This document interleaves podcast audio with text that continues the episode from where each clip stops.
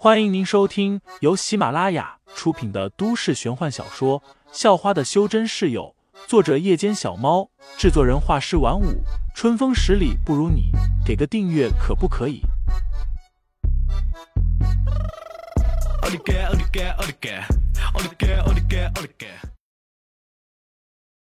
第八十七章万物元和上。我只能告诉你这么多了。再多说的话，我不知道。要是哪天回去了，又要被判违反了哪条族规，又被流放。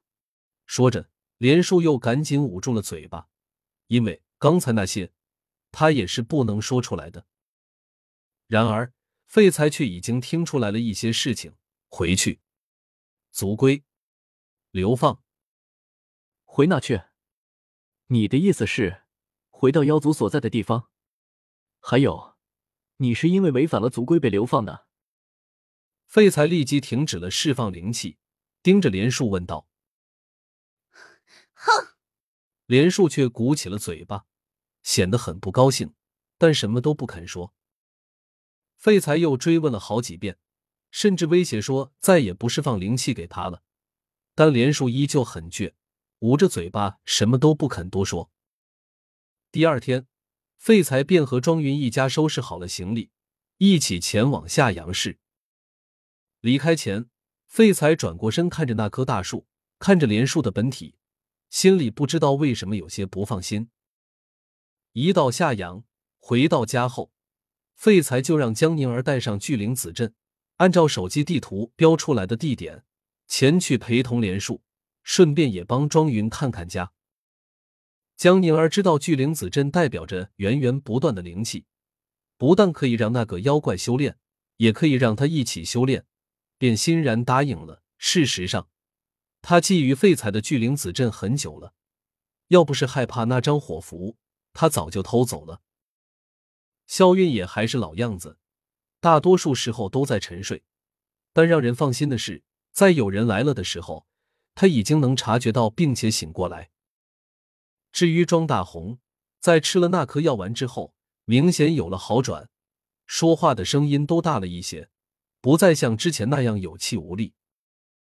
最后，废材和庄云、张维修一起去租了一间门店，虽然距离校门口有些远，但也还在大部分学生去学校的路上。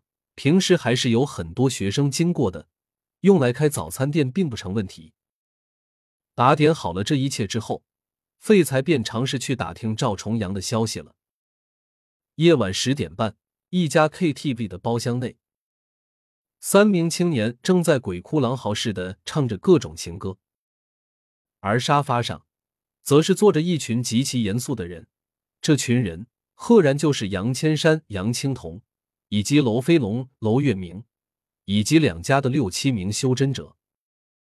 他们根本不管那三个鬼哭狼嚎的青年。自顾自的在一张白纸上轮流写着字。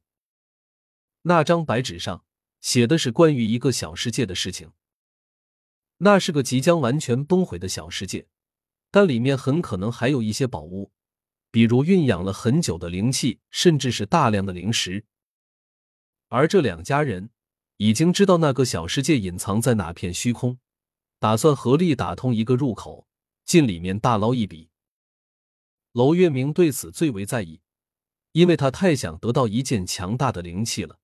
一旦有了那样的灵气，他立马就可以找废材报仇，把废材给碎尸万段。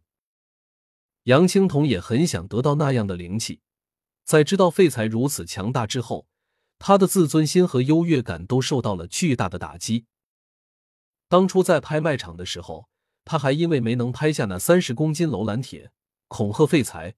说什么以后有废材好看的，结果废材却在上次的决斗中展现了如此恐怖的实力，竟然把娄月明当垃圾一样吊打，打完了还不当一回事儿，完全没放在眼里。杨青铜已经暗暗发誓，要是得到了灵气，一定要找回他失去的自尊心，也要当着所有人的面把废材打得落花流水。看着两家人在白纸上留下的一行行字。杨青铜的脸上逐渐有了笑容，因为罗飞龙已经证明给大家看，那个小世界内百分之一百还存留着灵气，而进入小世界的方法也百分之一百的可靠。而此时，这间包厢的隔壁，来呀，快活呀，反正有大把时光。一名中年男子正躺在沙发上唱着歌，还左拥右抱的。仔细一看，这名中年男子竟然就是龚姓。这龚姓也算是因祸得福，上次在演唱会中被废材一脚踢个半死，一直在休养，没有去过公司，躲过了废材上次的复仇。而现在赵重阳还在情妇那休养，他也没事干，天天都泡在 KTV 夜总会以及各种不正规的洗浴中心里，日子过得快活又舒坦。听众老爷们，本集已播讲完毕。欢迎订阅专辑，投喂月票支持我，我们下集再见。